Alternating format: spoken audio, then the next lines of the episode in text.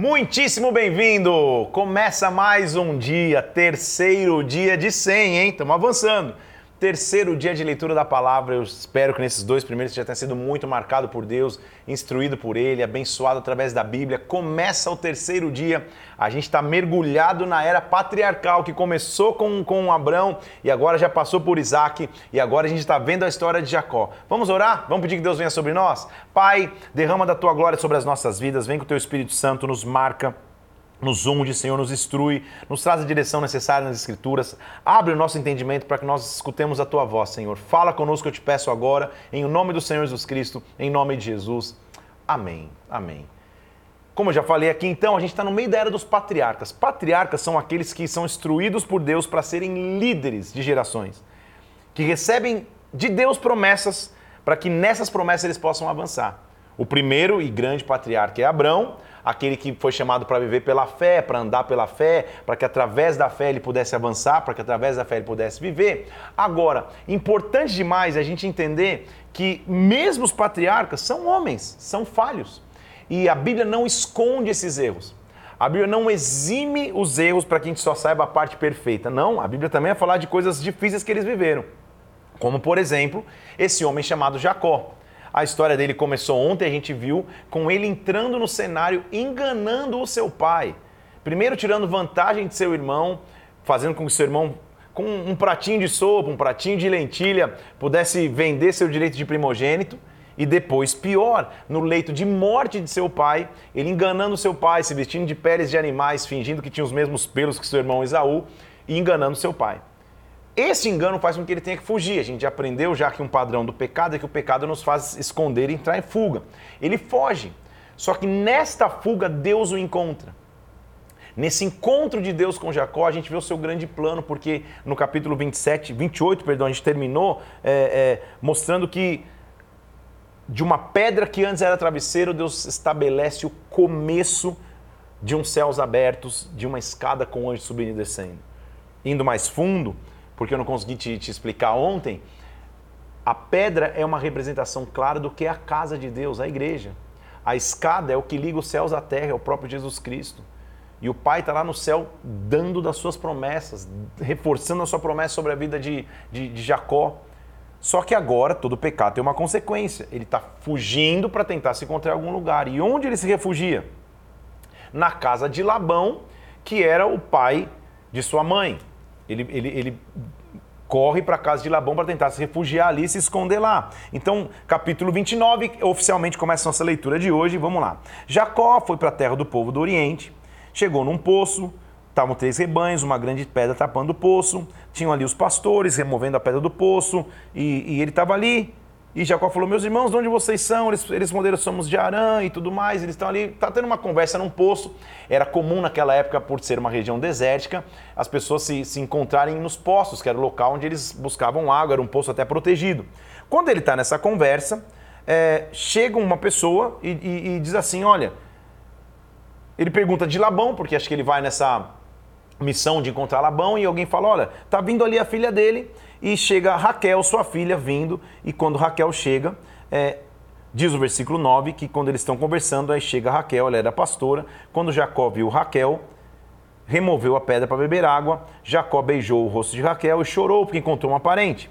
Então Jacó disse para Raquel que era parente, era filho de Rebeca, ela foi comunicou seu pai e agora Jacó vai ser acolhido pela família de Labão parece estar tudo bem. E vamos continuar lendo ali. Labão, versículo 13, ouvindo as novas de Jacó, correu ao seu encontro, abraçou, beijou, levou para casa. E Jacó contou tudo o que tinha acontecido em sua casa. E ele falou: Olha, cara, você é osso do meu osso, fica aqui pelo menos um mês. Ele encontra uma acolhida. Labão tinha duas filhas. Uma, versículo 16, chamado de Lia, a mais velha, e Raquel, a mais moça. A Bíblia é, é, é, gentil ao dizer no versículo 17 que Lia tinha os olhos baços. O que, que isso quer dizer? Ela tinha um, um estrabismo, os olhos meio fora de eixo ali. E Raquel era mais formosa e porte de semblante. Jacó amava Raquel e ele disse: Sete anos te servirei por tua filha mais moça, Raquel. Então, era comum, quando alguém vinha para propor casamento para um pai, ele dar o dote, ele pagar algo. Jacó não tinha nada, ele fugiu da casa do seu pai. Então o que, que, ele, que, que ele oferece? O seu trabalho. Ele vira para Labão e fala assim: Cara, sua filha formosa Raquel, eu vou trabalhar do meu trabalho braçal sete anos por ela. Então vamos comigo? Jacó, gente, ele era descendente de Abraão. Abraão, Isaac e Jacó. Abraão era um cara riquíssimo. Ele passou a sua riqueza para Isaac. Jacó também teria muito recurso. Se ele não tivesse fugido, se ele não tivesse adiantado os tempos, ele não precisaria trabalhar sete anos para conquistar uma mulher, para pagar o dote de uma mulher. Você entende comigo? Como ele está gerando consequências sobre a sua vida? Labão tinha convidado ele para ficar um mês em casa. Ele fala: Não, vou ficar sete anos para trabalhar aí. E olha o que Labão fala: Tá bom. Versículo 19. É melhor que eu dê a você do que qualquer outro, né? Pai é pai, né? Pai de menina fala: Melhor que seja você do que qualquer outro. Então, fica comigo. Então, versículo 20 por amor a Raquel, serviu Jacó sete anos. Mas para ele eram como poucos dias, porque muito amava. Ele, ele, ele, ele entra nessa consequência de ter que trabalhar. Ele trabalha por sete anos para poder conquistar o direito de se casar com Raquel. Contudo, tudo que você planta, um dia você vai colher. Jacó, o seu nome significa engano. Ele está fugindo, na verdade, ele está em fuga porque enganou seu pai. No leito de morte, ele enganou seu pai. Que interessante ver que o enganador está prestes a ser enganado. Que o que achou que seria vantagem de todos, na verdade, ele vai ser tirado vantagem de si mesmo. Olha só, versículo 21. Depois que ele trabalhou sete anos, era o acordo, ele fala para Labão: Labão, me dá minha mulher, já venceu o prazo, eu vou me casar com ela. Então Labão faz uma festa de casamento. Reuniu Labão todos os homens e deu um banquete. Porém, à noite, ele conduz Lia, e entrega Lia a Jacó e eles coabitam. Jacó não percebe, mas ele é enganado. Lia, aquela que tinha os olhos meio baços, os olhos meio estrábicos, de acordo com a Bíblia, um olhar meio estranho, ou seja, não era bonita de feição.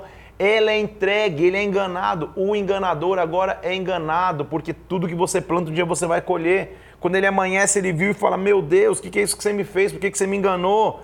Labão fala: Olha, é, não é assim a tradição. A tradição é que a mais velha tem que casar antes. Então ele, ele, ele engana o seu próprio sobrinho, engana um membro de sua família exatamente como ele tinha feito com o seu pai. Então, ótimo. Versículo 27 diz assim: Ok, então fazer o seguinte. Decorrida a semana dessa, nós vamos te dar também a outra, e pelo trabalho de mais sete anos você me servirá. Então, vou, te, vou, vou esclarecer uma informação bíblica aqui para você. Se você ler essa história rápido, ou se você já ouviu alguém falar, você, você, você vai ver alguém dizendo que ele trabalhou sete anos, casou-se com Lia, por engano, trabalhou mais sete anos, casou-se com Raquel. Não é isso que está dizendo aqui. Está dizendo que ele cumpriu uma semana com Lia, foi-lhe dado também Raquel, e agora ele tinha que trabalhar sete anos para cumprir o trato, para não perder Raquel.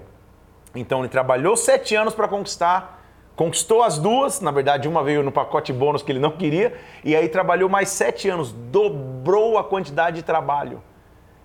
Isso mostra para mim a motivação para conquistar, mas a motivação para manter o que conquistou. Eu tenho que aprender isso na vida.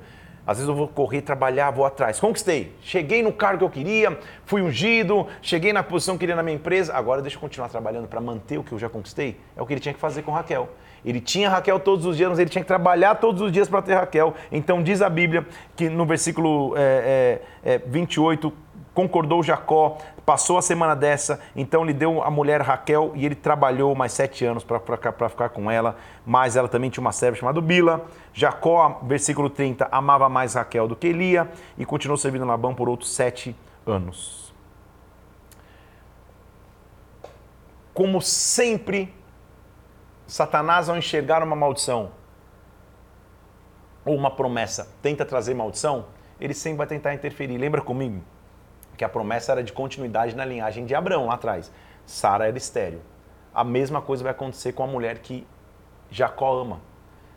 Raquel, a mulher que ele tanto ama, é estéreo, não pode ter filhos. Vem do Senhor, versículo 31, que lhe era desprezada, ela passa a ser fecunda e Raquel passa a ser estéreo. Para a mulher gerar filhos naquela época, sempre é, mas naquela época era, era, era, era eh, ligação direta com ser abençoada por Deus, com ser instrumento de bênção da parte de Deus. Então, não poder gerar sem explicação, porque não tem como explicar, não poder gerar vida era um símbolo imediato de maldição. A mão de Deus é sobre mim, eu não sei nem porquê. Então, Lia passa a ser uma maternidade ambulante. E ela começa a ter vários filhos. Versículo 32. Lia teve um primeiro filho que se chamou Ruben. Lia, versículo 33, teve um segundo filho que se chamou Simeão. Lia teve mais um filho que se chamou Levi. Ela vai estar tendo um filho atrás do outro. E cada filho tem uma expressão. Cada filho, a tentativa dela achar que vai ser amada pelo seu, pelo, pelo, seu, pelo, pelo seu esposo e nunca o era. Até que no fim, versículo 35, ela dá à luz a um filho e diz: Esta vez eu vou louvar ao Senhor. Então ela dá o nome dele de Judá e ela cessou de dar à luz. Quando você vai vendo Lia tendo os filhos, ela acha que cada filho vai mudar uma história, até que um ponto que ela fala, cara, o condicional não está no filho para dizer que, que meu esposo me ama ou não, o condicional está no meu louvor a Deus. Ela acaba tendo um último filho chamado Judá e ela cessa de dar à luz. Quando ela não, quando Raquel viu que, que quando Raquel viu que não tinha mais filhos, ela Senhor, me dá filhos, senão eu vou morrer. Então o que ela faz? Ela, se, ela entrega a sua serva para que através de sua serva ela pudesse gerar filhos, que era um, um, hábito comum, um jeitinho comum, apesar de estranho.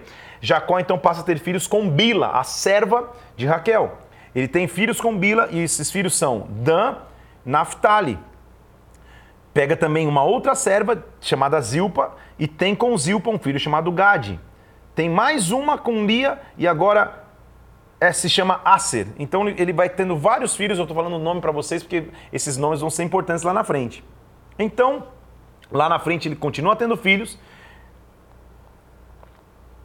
Diz a Bíblia que ele escuta a Lia e dá mais um filho a Lia, e esse filho se chama Issacar.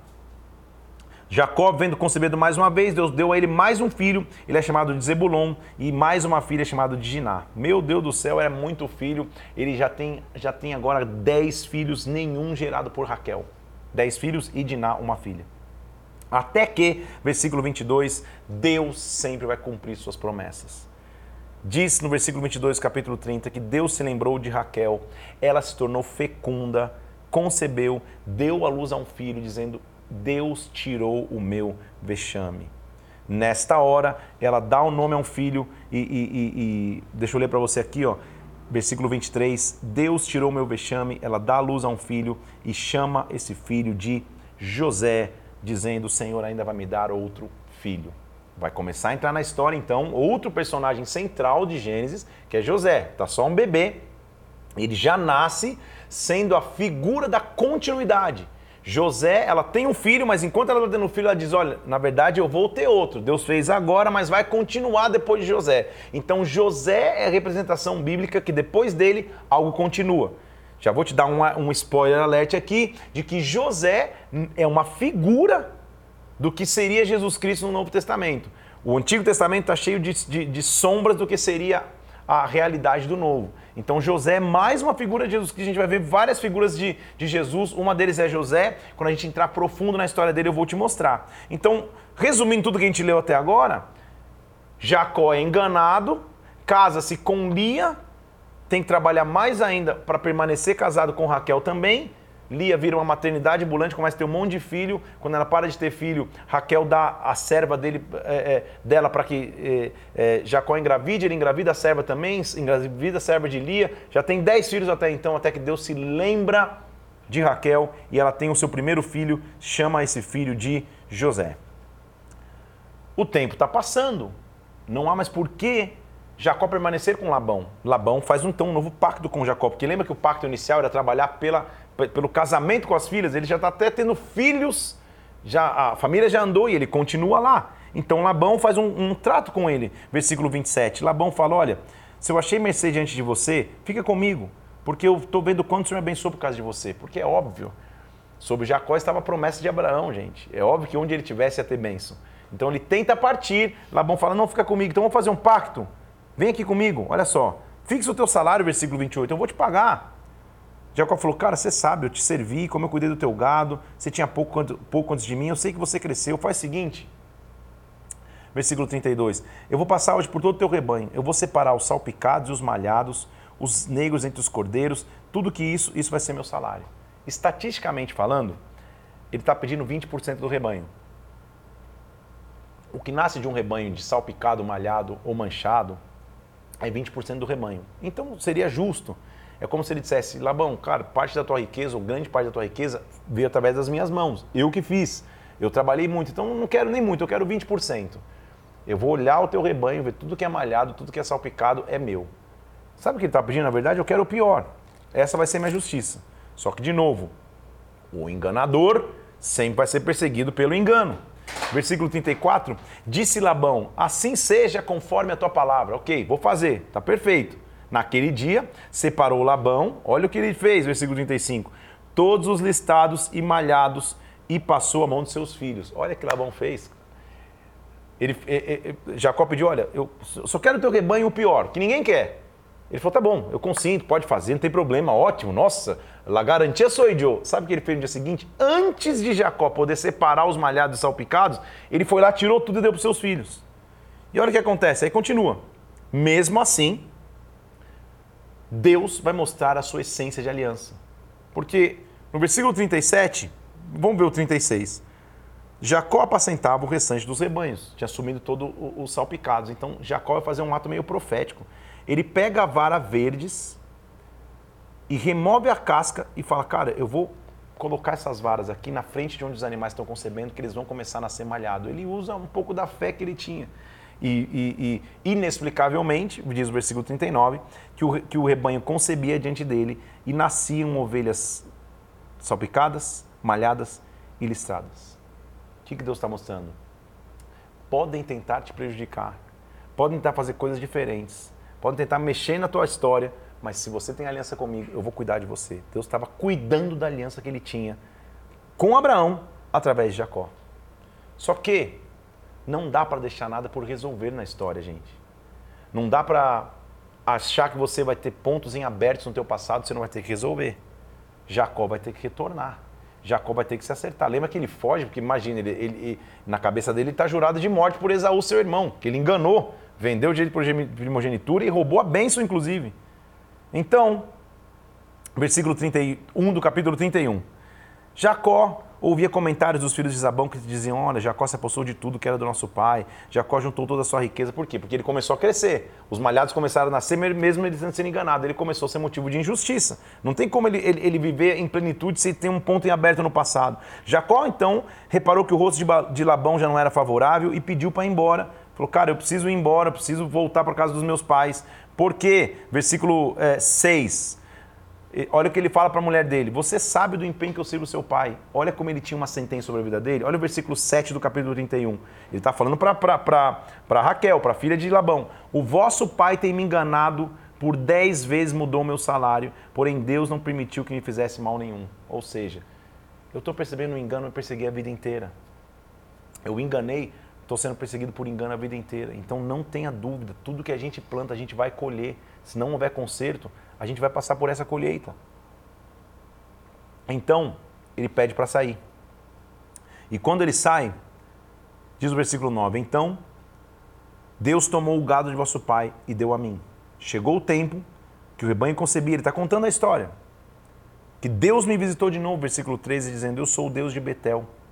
Você me ungiu com uma coluna você fez um voto comigo, levanta, sai, volta para a tua parentela. Então responderam Raquel e Lia: Tem herança? Vamos embora. Labão autoriza para ir embora. Na verdade, eles se levantam para ir e Raquel fazer alguma coisa inacreditável, porque ela vai, versículo 19, furta os ídolos do lar do seu pai, que pertenciam ao seu pai. Ela tenta levar alguma garantia, já que ela não tinha herança. Mais uma vez, a tentativa humana de dar um jeitinho. Quando o tempo passa, Labão vai percorrer e vai correr atrás e diz assim no versículo 27, cara, por que, que você fez isso? Por que, que você, você, você fugiu?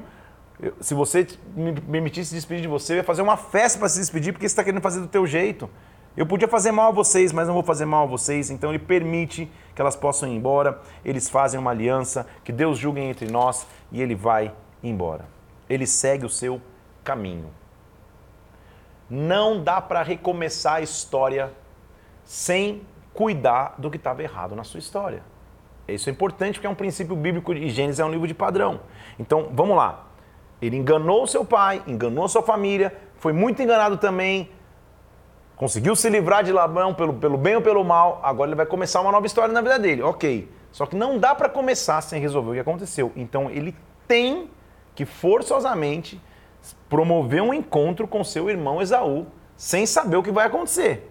Então, diz o versículo 32, versículo 1, perdão, do capítulo 32. Jacó seguiu o seu caminho, os anjos o encontraram. Ele está saindo da presença de Labão.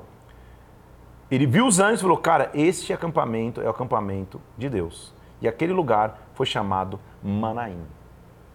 Manaim significa conforto. Esse local é o local onde Deus vai trazer conforto de novo.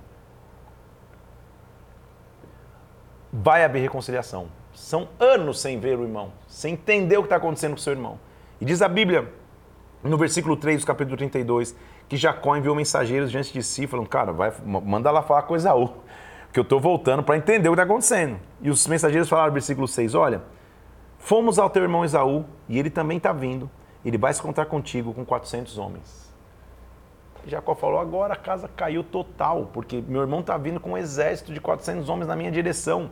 Imagina o que vai acontecer comigo. Ele vai trazer justiça. Então Jacó teve medo, se perturbou, versículo 7, dividiu o povo entre dois bandos, estava preparado para a guerra. E orou Jacó, Senhor, torna o Senhor que me disse para voltar para minha casa, eu sou indigno da tua misericórdia, me ajuda, me livra do meu irmão Esaú. Como é terrível você andar debaixo de uma culpa, de uma maldição. Então, Senhor, o que vai acontecer comigo? Então, naquela noite, ele separou do que tinha um presente para o seu irmão Esaú, porque Deus reforçou a aliança. No versículo 12, Deus falou: Cara, eu vou ser contigo. Sua descendência vai ser como a areia do mar. você está debaixo da promessa de Abraão. Você errou, mas eu vou continuar sendo contigo. É isso que ele estava dizendo. Ele separa o presente você diz, cara, vamos ver que meu irmão, como meu irmão vai me receber. E eles se encontram, ou estão se preparando para se encontrar. E esse preparo é muito importante. Continua lá. Ele diz assim: olha, ele entrega na mão dos servos presentes, entrega rebanho, entrega um monte de coisa para encontrar com Esaú até que ele chega num lugar chamado Vale ou Val de Jaboque. Versículo 22, já são praticamente 20 anos depois que ele saiu da casa de seu pai fugido. Diz a Bíblia que ele levantou-se naquela noite, pegou suas mulheres, suas duas servas, seus onze filhos e passou o vale de Jaboque. E agora? Vale de Jaboque é um lugar de decisão. É um lugar onde Deus vai marcar a minha história. É um lugar onde as culpas do passado precisam encontrar a mudança de destino do presente. Todos nós, em algum momento de nossas vidas, temos que viver experiências de Vale de Jaboque, onde tudo que eu deixei para trás no passado, de certo e principalmente de errado, não podem mais influenciar meu futuro. Jacó, gente, enganou o pai, traiu a confiança de seu irmão, fugiu por 20 anos, saiu meio que fugido da casa de Labão. Deus precisa de um conserto com ele. E ele está nesse vale de Jaboque. Quando ele está ali nesse lugar, ele pega toda a sua família, seus 11 filhos, as duas servas, as, as esposas, manda todo mundo passar o ribeiro e ele fica sozinho. E o versículo 24 diz que ficando ele sozinho, presta atenção nisso, lutava com ele um homem até o romper do dia. Ele começou a lutar fisicamente com um, foi o primeiro MMA UFC 001 da história. Ele começou a lutar com alguém quem que esse alguém? Um anjo. Quando ele estava lutando, vendo que não podia com ele, tocou-lhe, o anjo tocou na articulação da sua coxa, deslocou a sua coxa na luta com o homem. A coxa, na cultura judaica, era a representação de juramento. Quando se jurava, colocava-se a mão embaixo da coxa. Era, era um juramento, era tipo como selar no cartório alguma coisa. Ele está sendo marcado um local de juramento. Coxa também diz respeito a governo. Então ele, ele está sendo marcado na coxa, para que mesmo que mancando, ele pudesse lembrar que ele tinha e queria se corrigir na aliança com Deus. Versículo 26 diz: Me deixa ir. Ele falava: Não, não, não. O anjo falava: Deixa eu ir embora, acabou, chega. Ele falava: Não, eu não vou te deixar ir se você não me abençoar. Tem uma musiquinha famosa sobre Jacó que, que diz assim: Me dá minha bênção para depois subir. É isso que ele estava dizendo. Ele está falando: Cara, eu preciso ser abençoado. Se eu não for abençoado, se a minha história não mudar hoje, se a minha história não for transformada agora, chega do meu passado me perseguir, chega do meu passado me atormentar. Eu preciso hoje ser transformado por Deus. Sabe o que a Bíblia diz? Então o anjo perguntou para ele, versículo 27 do capítulo 32, como que você chama? Ele falou, Jacó. Jacó, lembra que é enganador? Ele falou assim, a partir de hoje, versículo 28, já não te chamarás Jacó, e sim Israel, porque lutaste com Deus e prevaleceste. Israel, gente. O lugar se transforma e ele chama aquele local, versículo 30, de Peniel, porque naquele local ele viu Deus face a face. Ele foi mancando com uma coxa, mas ele foi transformado por Deus. Nossa frase de hoje é Deus vai mudar o seu nome. Vou até anotar aqui, ó. Deus vai mudar o seu nome. Sabe por quê? Quando ele muda o nome, ele muda a história. Quando ele muda o nome, ele muda a trajetória. Quando ele muda o nome, ele nos transforma por completo. Deus vai mudar o seu nome. Não fisicamente, espiritualmente. Deus vai mudar o nome do local. Antes era Vale de Jaboque, lugar de decisão, local de pressão. Agora se transformou em Peniel. Aqui eu encontrei Deus face a face. Aqui eu encontrei a presença dele. Aqui eu encontrei a glória dele ele finalmente vai se encontrar com Esaú e Jacó. Esaú e Jacó vão se encontrar. Lembra que ele mandou um monte de presente na frente? Vai animal, vai presente, vai de tudo. Vamos tentar amaciar o coração do meu irmão. Quando eles se encontram, olha o que acontece. Versículo. É, capítulo 33. Levantando Jacó os olhos, viu Esaú com os 400 homens. Então, ele colocou servos à frente, família na frente, para ver o que ia acontecer. Versículo 4: Esaú correu ao seu encontro abraçou, lançou-se no seu pescoço, beijou e choraram. Aqui está a marca de um encontro de recomeço. As coisas velhas realmente não tinham, não tinham mais efeito. O que tinha sido feito, o que tinha, o que tinha acontecido de, de, de divisão na casa, não tinha mais efeito sobre eles. Havia a oportunidade de um novo tempo. E Esaú fala: Cara, Deus te agraciou, não é isso? Faz o seguinte, versículo 9: Eu tenho muitos bens, meu irmão. Guarda o que você tem. Como é bom andar debaixo de aliança. Esaú não tinha sido esquecido, ele tinha muitos bens. Jacó também tinha. Há uma nova aliança. E a partir de então, versículo 17, Jacó parte para Sucote, edifica uma casa e aquele local se chama Sucote, tendas. A partir daí a gente vê uma característica. Jacó, você entendeu que ele teve o nome dele mudado para Israel? E se pergunta, ah, por que muitas vezes então quando Deus vai falar, a gente vai falar de aliança, Deus fala, eu sou o Deus de Abraão, Isaac e Jacó. Porque muitas vezes ele fala da natureza antiga para mostrar, eu transformei. Às vezes ele fala, eu sou o Deus de Abraão, Isaac e Israel. Não importa, é o mesmo homem que mudou foi a natureza interior, não é a nomenclatura, a natureza interior mudou. E a partir de então ele passa a ser um habitante de tendas. Esse chucote, esse sucote, tendas, vai virar uma tradição no povo de Israel, inclusive. Até hoje comemora-se a festa das tendas. Por quê? Porque começa ali. A festa das tendas é a marca de um recomeço. É a marca de que um homem que era enganado, que, era, que antes era enganador, passou a ser enganado, de enganado passou a ser fugitivo, e agora Deus está dando a ele a chance de um recomeço. Deus pode transformar qualquer história. Como? Deus vai mudar o seu nome. Esse é o nosso post de hoje lá. Você vai, no final de, de, desse momento aqui, você vai colocar lá. Deus vai mudar o seu nome, vai estar no Instagram, porque quando ele muda o nome, ele muda a trajetória. A história dá uma parada com uma entrada terrível aqui, gente, porque o que acontece nessa entrada? É, vai mostrar que um pai, ele sempre tem que ser um pai presente. E que a raiz de destruição sempre vai tentar acompanhar uma família, sempre. Porque agora o que acontece? Lembra que ele tinha 11 filhos e uma filha chamada Diná? Capítulo 34 fala que essa Diná vai ser deflorada, ou seja, ela vai ser abusada sexualmente. Ela, ela passa por um abuso pelos filhos de Siquém, os siquemitas. E, e, e Jacó, quando sabe disso, versículo 5, quando ele soube que a sua filha foi violada, olha o que diz o versículo 5, ele se calou. Como pode, gente? Como pode ele se calar? Como que pode um pai ver uma filha ser deflorada se calar?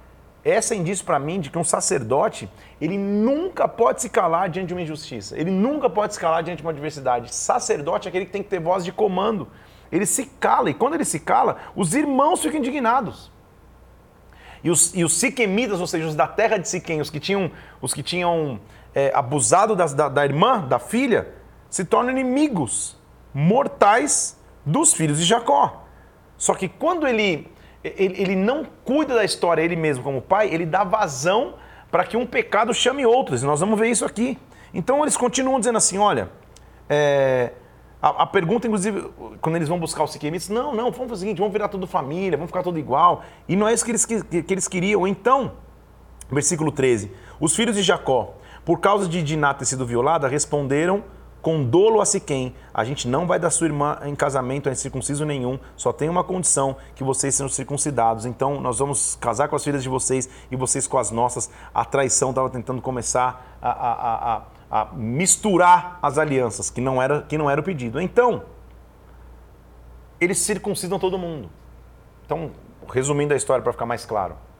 Ele diz, cara, não tem como a gente dar a, a, minha irmã a vocês porque vocês não são circuncidados, vocês são circuncisos, vocês não têm a marca da aliança. Então vamos circuncidar todo mundo? Eles circuncidam.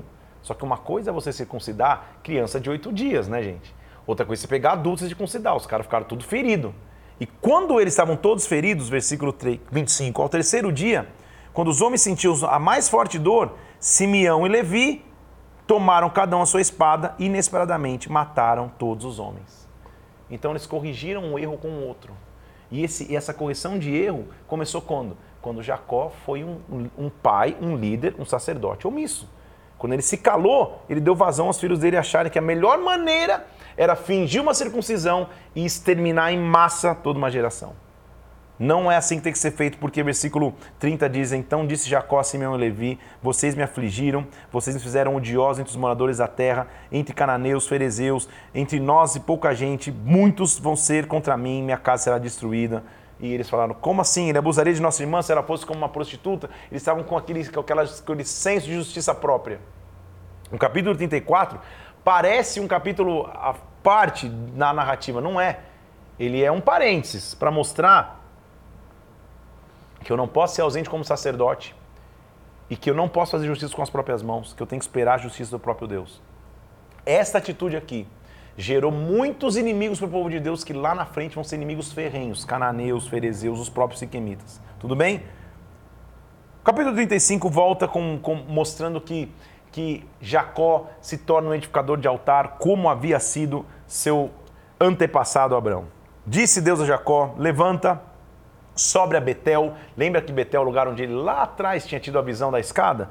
Sobe a Betel, faz um altar ao Senhor, porque ali era o lugar que você fugia da, minha, da, da, presença de Esaú, teu irmão. Vai, lança fora os deuses estranhos, vamos nos reconsagrar. A Bíblia diz que ele foi, versículo 7, edificou um altar ao Senhor, chamou de El Betel, porque lembrou que foi ali que o Senhor se revelou quando ele fugia da presença de Deus. Quando ele faz isso, nós vamos ver que Deus é um Deus de recomeço. Deus é um Deus que muda nomes. Olha o que ele diz no versículo é, 10. Ele falou: Teu nome é Jacó. Você não levantou o altar agora, mas agora você não vai ser mais chamado de Jacó. Seu nome será Israel, porque você, a partir de agora, vai ser chamado Israel. Eu sou Deus Todo-Poderoso. Seja fecundo, se multiplique, torne-se uma nação e uma multidão que vai vir através de você. É um local de renovo. Feita a aliança, Agora, com um homem transformado, Deus vai abençoar de novo o ventre de Raquel. Lembra que ela já era mãe de José? Agora vai ter um outro filho. E lembra que quando José nasce, ela fala: José está nascendo, mas eu ainda vou ter outro. Ou seja, vai ter uma continuidade. Eu não podia gerar um, já estou na, na, na, na, na ousadia que eu vou gerar mais um do que mais um pelo menos. E olha o que acontece.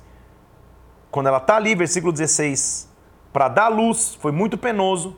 A parteira falou: Não, Lembra que você falou que você ia ter outro filho? Você vai ter outro filho. Quando estava sendo a sua alma, porque Raquel morreu no parto desse bebê, ela dá o nome do filho de Benoni. Benoni? Quem que é esse Benoni, né? Versículo 18 do capítulo é, 35. Benoni significa filho de dores. Eu quero te mostrar aqui que Jacó aprendeu a lição. Quando Jacó escuta a, a, a, história de que Diná foi abusado ele não faz nada, ele fica quieto, ele dá vazão para que os filhos dele façam justiça com as próprias mãos. Quando ele está vendo a mulher morrer diante dos olhos dele, a mulher dá o nome de Benoni. Benoni significa filho de muitas dores. Ele não fica mais quieto. Ele aprendeu a lição. Ele fala: opa, não, não, não, não, não. Não vai ser Benoni, não. Versículo 18. Vai ser Benjamim, que é filho de muita alegria. O pai muda a sentença. O que ele está mostrando é que um pai tem a capacidade de mudar sentenças. Um pai pode mudar nomes. O teu pai, Deus, pode mudar a tua história, pode mudar o teu nome, pode mudar teu destino. Ele diz: Não, você não vai ser Benoni. O Benoninho não vai crescer falando: Ah, por que teu nome é Benoni? Ah, porque minha mãe morreu quando eu nasci, eu sou filho de dores. Não, você vai ser Benjamim. O que seria um dia de dor, eu vou fazer um dia de felicidade. Então, nós vamos ler que ela, que, que ela morre, versículo 19, é sepultada em Efratá, que é Belém. É importante você lembrar disso aí. É, é, quando Raquel morre, ela é enterrada em Belém. Ótimo cada filho, então, nós vamos perceber que nós vamos começar a entrar na história da nação chamada Israel. A nação chamada Israel começa-se com um homem que antes era Jacó, que a gente aprendeu aqui, e agora se transformou em Israel. Então todos os filhos dele vão se tornar lá na frente no que eu vou chamar das tribos de Israel. Nós vamos ver, estão todos aqui, ó. Os 12 estão aqui, são 12 filhos, no, no, a partir do versículo 23. Ruben, Simeão, Levi, Judá, Isacar, Zebulon, José, Benjamim, Dan, Naphtali, Gade e Asser. Todos esses filhos, então, vão se tornar no que serão os descendentes de Jacó. Os dias de Isaac, o seu pai, foram 180 anos, morreu farto de dias, Esaú e Jacó, seus filhos, o sepultaram. Dá a entender, então, apesar de eu não ler aqui, que houve uma, uma reconciliação de Jacó com o próprio Esaú. E também com seu pai Isaac, porque os dois o enterram, os dois fecham esse ciclo e aí nós vamos ver os descendentes. Nós vamos ler a descendência de Esaú no capítulo 36. Vai, vai, você vai entender que muitos é, dos, dos, dos inimigos do povo de Deus vão sair dessa descendência. E a história volta com mais um excelente personagem entrando. E aí a gente vai, vai investir as próximas lives nesse personagem. Vou terminar ela daqui a pouco aqui. Não, mas não sem antes dizer. Nós vamos até o 42 hoje. Nós estamos no capítulo 37 quem vai entrar na história? Um menino que foi mencionado de maneira rápida, ele é o primogênito vindo por Raquel, chamado José.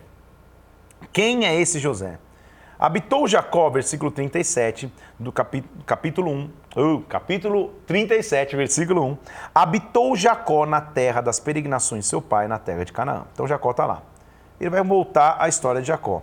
Esta é a história de Jacó. Tendo José 17 anos, ele cuidava dos rebanhos dos seus irmãos, mas sempre trazia mais notícias dos seus, dos, dos seus irmãos para o seu pai. Então José era um adolescente típico, né? Ele, ele, ele sempre trazia notícias não boas dos outros irmãos. Raquel demorou para gerar, então havia uma, um, um gap, um distanciamento de idade entre José e seus irmãos mais velhos, seus outros dez irmãos. Então ele, até por ser o filho primogênito, da linhagem de uma mulher que ele tanto amava, de Raquel, ele diz o versículo 3 do capítulo 37 que Israel amava mais José do que todos os seus filhos, porque ele era o filho da sua velhice. Então ele fez uma túnica de mangas compridas. Mais um erro de sacerdote. Já disse aqui que, que a Bíblia não exime de erros. Mais um erro sacerdotal aqui. Como que esse cara, gente, mostra é, esse cara, olha, olha, a intimidade que eu tô com Jacó, com Israel. Como que ele mostra preferência tão clara para um filho? ele faz túnica para os filhos, então isso faz com que os seus irmãos passem a odiá-lo. E os irmãos o odiando, e, e, e, e José mostra sua inocência, um cara de 17 anos. 17 anos de idade, ele está ali ainda no começo da vida, ele começa a ter sonhos. E o capítulo 37, versículo 5 diz que ele tem um sonho. E o primeiro sonho é ele ele está vendo vários feixes no campo, e de repente o feixe dele, que é tipo um molho com, com vários feixes de trigo, tal, tal, o feixe que representava José fica de pé e todos os outros feixes se curvavam para ele. Depois ele tem outro sonho. Ele sonha com o sol, a lua e 11 estrelas e, e, e de novo todos, todas as estrelas se curvam para ele. Até o pai não entende o sonho. Fala no versículo 10, que sonho é esse que você teve? Que é isso? Acaso a gente você vai ser maior do que a gente? Ninguém estava entendendo que sonho era esse. E sabe o que acontece? Os seus irmãos o traem, os seus irmãos o vendem. Um dia, quando ele está vindo no campo para ver os irmãos, versículo 19 do capítulo 37 diz que o pessoal fala: Ei, tá vendo? Lá vem o sonhador, lá vem aquele que só sonha. Vamos ver o que vai dar os seus sonhos. Então, o que a história de José tem que nos ensinar? O erro de José não foi ele ter sonhado. O erro foi ele ter contado sonhos para quem não estava preparado para ouvir. Quando Deus te der sonhos, cuidado com quem você compartilha. Cuidado com quem você fala. Não é porque o sonho não veio de Deus. O sonho veio de Deus, a gente vai ver no, no, no, decorrer da história. É porque as pessoas que você compartilha o sonho, muitas vezes, não estão preparadas emocionalmente e espiritualmente para ouvir os sonhos.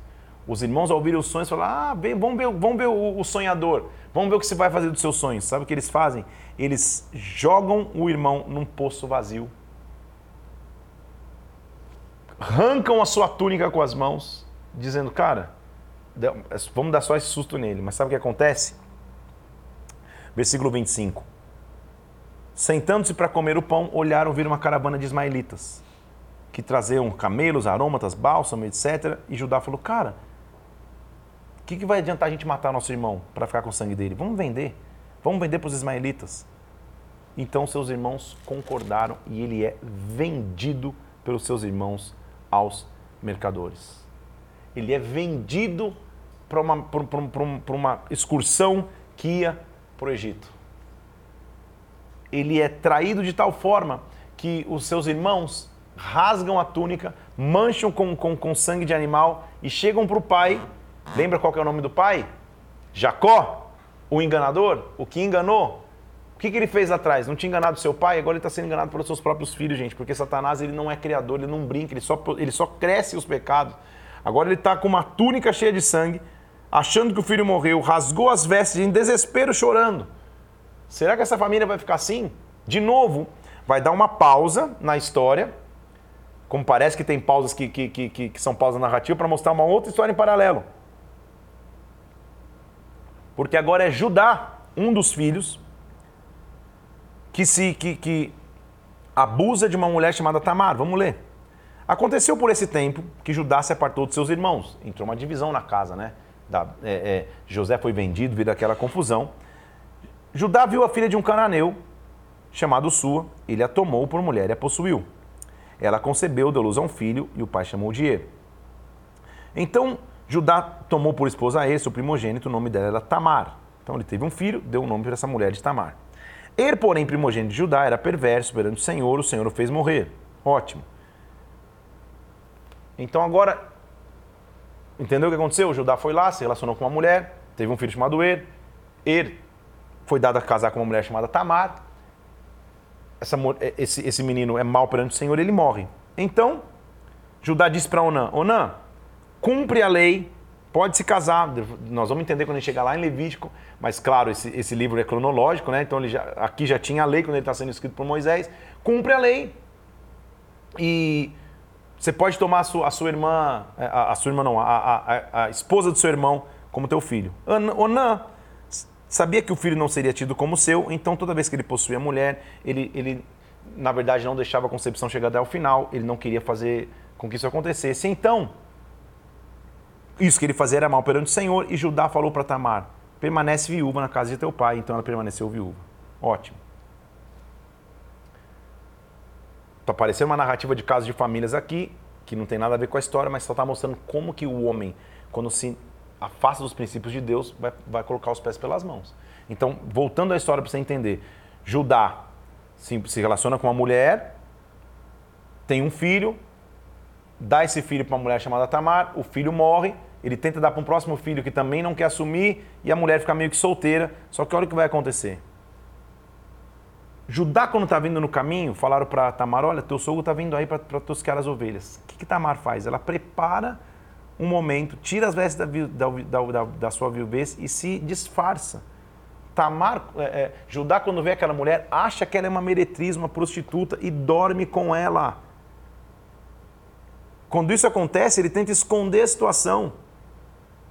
Só que quando isso, quando, quando, quando essa situação vem à tona, ele, ele achou que era uma prostituta cultural, passam-se três meses, ela aparece grávida, falando, ela adulterou, e agora? Judá fala, não, tem que queimar essa mulher. Como que assim ela aparece é, é grávida da noite para o dia? Achando, sem ideia de que era a mulher que ele mesmo se envolveu.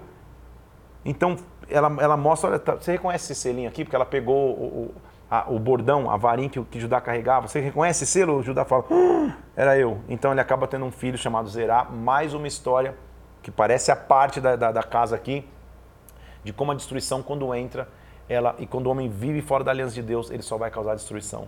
Que, não, que nós não queremos viver assim. Resumindo a história de Judá, então, ele acaba se deitando com a mulher que era viúva de seu, de seu filho, como se ela fosse uma prostituta sem saber, e de novo acaba tendo que encobertar a, a, a história de pecado. Em paralelo a tudo isso, lembra que Moisés, olha, José está sendo vendido pelos seus irmãos para ir para o Egito. Um menino de 17 anos tem a sua história totalmente transformada e é vendido pelos seus próprios irmãos, ele é traído pelos seus próprios irmãos, ele é traído pelos seus. Nós vamos reencontrar José agora no capítulo 39, na casa de um homem chamado Potifar. Ele já está no Egito. O Egito era uma grande nação na época, que vivia debaixo do seu grande líder chamado Faraó. O governante egípcio se chamava Faraó. José foi levado ao Egito, capítulo 39, versículo 1, para trabalhar na casa de Potifar, um alto oficial de Faraó, comandante da guarda. comprou dos ismaelitas que tinham levado para lá. Então ele, ele entra na casa de um, talvez do cara abaixo do faraó mais importante, porque era o chefe da guarda do próprio faraó. Ele passa a morar ali, mas ele está debaixo de promessa, ele é descendente de Abraão. Sobre ele é uma promessa de excelência. Diz o versículo 2: O Senhor era com José. José veio ser um homem próspero e tudo o que ele fazia, o Senhor o prosperava. O Senhor abençoou tanto a casa de Potifar por amor de José. Vai começar um teste, José, se você tem aliança com Deus ou não.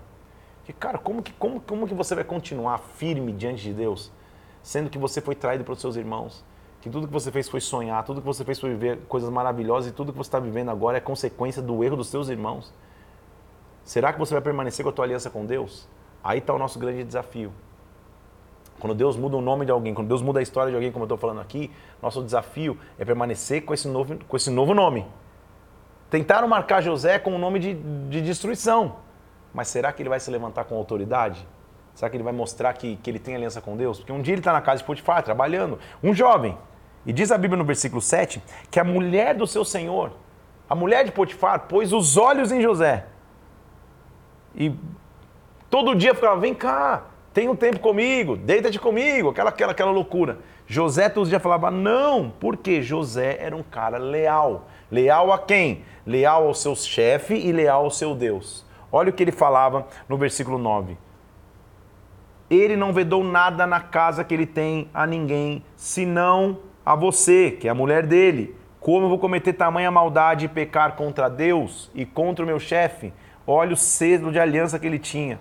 Aconteceu um dia que ela o chamou, e aqui a gente tem que estabelecer um padrão, hein, gente? Qual é o versículo 11? Aconteceu um dia, versículo 11 capítulo 39, que ela veio para casa, ele estava ali resolvendo os negócios, não tinha ninguém em casa, ela o agarrou pelas vestes, falando: Deita-te comigo. Ele fugiu, deixando as vestes na mão dela. José, como um jovem, está nos mostrando um padrão. Diante da tentação, não tente negociar. Não tente ficar argumentando, ah, não, veja bem. Não, não, não, não. Foge, sai correndo. Saiu nu, mas saiu correndo. Evidente que ele é injustiçado. A mulher inventa toda uma história e José vai parar na prisão. Segunda grande traição na vida dele. A primeira, os seus irmãos o traindo.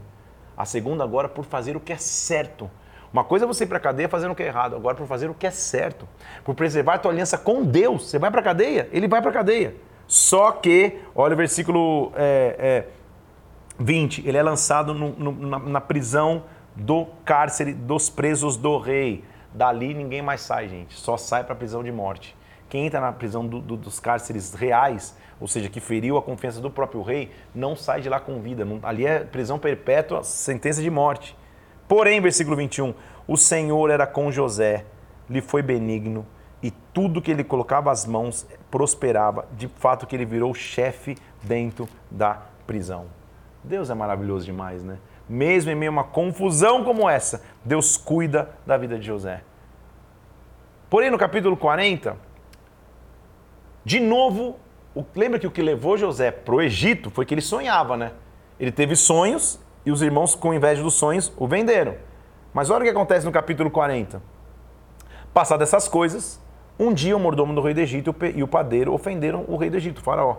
Foram mandados presos. Quem está preso nessa mesma prisão? José. Quem é o chefe dessa prisão, na verdade? José. Então José está lá.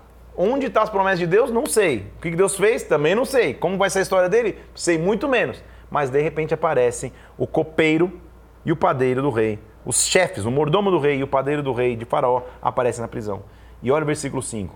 Ambos sonharam, cada um um sonho. O que eles tinham, o que ele sempre teve de, de, de dom também virou trauma, porque por sonhos ele foi traído, agora sonha de novo. E eles chegam no meio da prisão e estão um dia conversando. José, como um bom líder que estava deles na prisão, fala: O que está acontecendo com vocês? Por que, que vocês estão assim tristes hoje? Versículo 7. Eles falam: Na verdade, a gente teve um sonho e ninguém pode interpretar. Veja como José é um homem de aliança com Deus. Olha a resposta dele. Porventura, versículo 8 do capítulo 40, não pertencem a Deus as interpretações? Sabe o que ele estava mostrando? Eu não estou traumatizado com essa questão de sonho. Ter sonhado com coisas divinas me trouxe para cá, traído pelos meus irmãos. Mas eu não vou ficar preso nos meus traumas, eu vou continuar agindo no dom que eu tenho. Eles contam um sonho. E cada um conta o seu sonho, era, era, eram sonhos distintos, eu vou ler para vocês, depois você lê com calma os sonhos. Só que a interpretação dos sonhos era diferente para cada um deles. Diz o, o, o, o, o versículo 9. Copeiro-chefe teve um sonho, diz: No meu sonho tinha uma videira que brotava, eu escrevi no copo de Faraó. O, e, e, e, resultado, interpretação dos sonhos. Depois você lê com calma cada sonho lá. Versículo 13. Três dias Faraó te vai te reabilitar e vai te reintegrar no teu cargo. Pô, aí sim, hein? Top demais. Ele tem um sonho, pede interpretação, o sonho é, olha, você vai ficar três dias só preso e você vai ser justificado de novo, você vai voltar a trabalhar para o faraó. Pô, o cara tá feliz demais. O copeiro do faraó fala, pô, que benção. A única condição que ele pede, versículo 14, lembra de mim. Quando tudo estiver acontecendo bem com você, lembra de mim, fala da minha causa para o faraó para que eu também saia da prisão. Ótimo, porque eu fui roubado da terra dos meus irmãos, eu estou sendo injustiçado desde então. Pô, justo, né? Quando você estiver lá, lembra que eu te ajudei, só isso. O padeiro-chefe fala, cara, se foi bom para o copeiro, para mim vai ser melhor ainda. Ele conta o sonho, só que no sonho que ele conta, a interpretação de, de, de, de José é a real. Porque quem tem um genuíno dom fala a verdade, não fala nada só para agradar. O que ele diz no versículo 19? Olha, faz o seguinte: em três dias Faraó vai te tirar também da cadeia. Aí o cara deve ter ficado feliz, mas na verdade vai te tirar da cadeia para te pendurar num madeiro e as aves do céu vão comer tua carne. Para um ele dá uma sentença positiva, para outro uma sentença de morte, sendo obediente ao próprio Deus. Quem que saiu? Lembra que o copeiro-chefe saiu?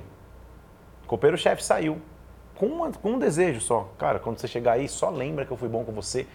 Conta a minha história para o faraó para poder ter uma chance. Porém, diz o versículo 23, o copeiro-chefe, todavia, não se lembrou de José e dele se esqueceu. Poxa vida, mais uma vez eu estou sendo prejudicado porque eu sonho mais uma vez, a minha capacidade de interpretar sonhos fez com que as pessoas abusassem da minha boa vontade e eu estou esquecido. Esquecido quanto tempo, gente? Um ano? Um dia? Dois dias? Dois anos completos, versículo 1 do capítulo 41. Passado dois anos, sabe o que aconteceu? Faraó teve outro sonho. Era como José dizendo, cara, com sonho eu não quero ter absolutamente nada mais. Nada mais. De jeito nenhum. Faraó manda chamar todos os magos do Egito. No Egito tinha muita magia e os magos eles também fingiam interpretar sonhos. Eles achavam que interpretavam sonhos. Ele chama, conta os sonhos para todo mundo. Ninguém consegue. Até que dois anos depois, oh, dois anos depois, o, o, o, o copeiro fala: Ah, eu me lembro. Eu lembro quando eu estava na prisão, eu lembro de um cara que, que, que era um jovem hebreu que interpretava sonhos. Manda chamá-lo. Gente, é preso injustamente depois de quase dois anos. De repente chega uma voz dizendo: chama José na cadeia. Versículo 14. Então faraó mandou chamar a José e o fizeram sair depressa da masmorra. José se barbeou, mudou de roupa, foi se apresentar a faraó. Isso para mim mostra que um ciclo novo está começando. Eu troco as minhas vestes, eu faço a barba, eu vou me apresentar na frente do faraó. Em outras palavras, para esta cadeia eu não volto nunca mais. O que me trouxe até aqui não paralisa o meu futuro. Então, Faraó falou, cara, eu tive um sonho, ele está na frente de Faraó, hein? Não tem quem o interprete. Ouvi dizer que você interpreta, que você pode interpretá-lo. José podia fazer de tudo ali, podia pedir favor para si mesmo, podia, podia contar sua história, podia pedir justiça para sua causa. Sabe o que ele responde? Isso não está em mim. Deus é que vai dar a resposta a Faraó. José é sensacional, gente. Na hora do vamos ver, ele eleva o nome de Deus. Lembra que eu te falei que José é uma sombra de Jesus Cristo? Jesus também não é aquele que falava, eu não faço nada por mim mesmo, eu só faço o que eu vejo meu pai fazer. José está diante do faraó, gente. Ele pode resolver sua vida, mas ele fala, não, quem vai dar a resposta do sonho não sou eu, é o próprio Deus. Então, o faraó começa a contar o sonho, e o sonho era mais ou menos assim. Tinha sete vacas gordas que comiam as magras e depois sete magras que comiam as gordas. Era mais ou menos esse o sonho. Então, sete vacas gordas comendo vacas magras, depois sete vacas magras comendo sete vacas gordas. Fala, meu Deus, o que, que é isso? Ele dá a instrução. Olha, na verdade, sabe o que vai acontecer? Vão ser sete anos de muita fartura, depois sete anos de, de muita escassez, a gente tem que se preparar. Isso dá tanta sabedoria que olha o que acontece, gente. De sair da prisão, olha onde ele vai parar. Versículo 34. Faraó, ele diz: escolhe um homem, coloca sobre a terra do Egito para ser o administrador. Sabe o que Faraó responde? Olha o versículo 28. Haveria porventura homem como este, no qual há o Espírito de Deus? o nome dele foi mudado. A nossa frase de hoje é Deus vai mudar seu nome. O nome de Jacó foi mudado. O nome de José está sendo mudado. Não o nome físico. O nome dele não era mais prisão, o nome dele não era mais traição, o nome dele agora seria governo. Ele sai da cadeia e da cadeia ele vira o comandante de todo Egito. Faraó, versículo 42, tira o anel das suas mãos, coloca sobre, sobre, sobre José. O anel era o símbolo, quem usava um anel assim, ó, né? não igual esse, minha aliança, né? Mas o anel era o anel de selar, era tipo o, o selo de um cartório. O anel vai ser, vai ser a tua marca, você vai ter novas roupas, você vai ter um colar no pescoço. Se, ninguém, além de você, faz nada, não levanta o pé uma mão se não tiver a tua autorização. Ele tinha 30 anos de idade quando se apresentou a Faraó, rei do Egito. Faz as contas. Ele saiu da casa do pai dele enganado aos 17. Ele foi receber de Deus um cumprimento de promessa aos 30. Pode passar o tempo que for, mas Deus não, cumpre, não deixa de cumprir suas promessas. Nossa leitura hoje vai terminar no capítulo 42, terminar aqui, mostrando que sabe o que vai acontecer agora? Os irmãos dele vão visitar o Egito, porque a fome era tão grande e os irmãos vão voltar ao Egito. Só que quando eles voltam, chegam diante dele, se prostram. José, versículo 9 do capítulo 42, se lembra dos sonhos, se lembra. Ele fala: Meu Deus, não é possível. Só que ele pede uma condição só. Benjamim, que era o irmão mais novo, não tinha ido, só que era o único irmão de sangue efetivamente dele, tanto de parte paterna e materna. Ele diz: Olha, Benjamim tem que voltar. Se ele não voltar, vocês vão ser considerados como espiões. Ele vai ficar aqui para sempre. Amanhã começa a nossa. A, a, continua a nossa cena do próximo capítulo aqui do Parentflix. Será que os irmãos vão trazer Benjamim? Será que eles vão ficar presos eternamente no Egito? O que, que vai acontecer? Será que José vai perdoar os seus irmãos por tanta traição, agora que ele está no comando de poder? O que vai acontecer? Só amanhã a gente vai ver.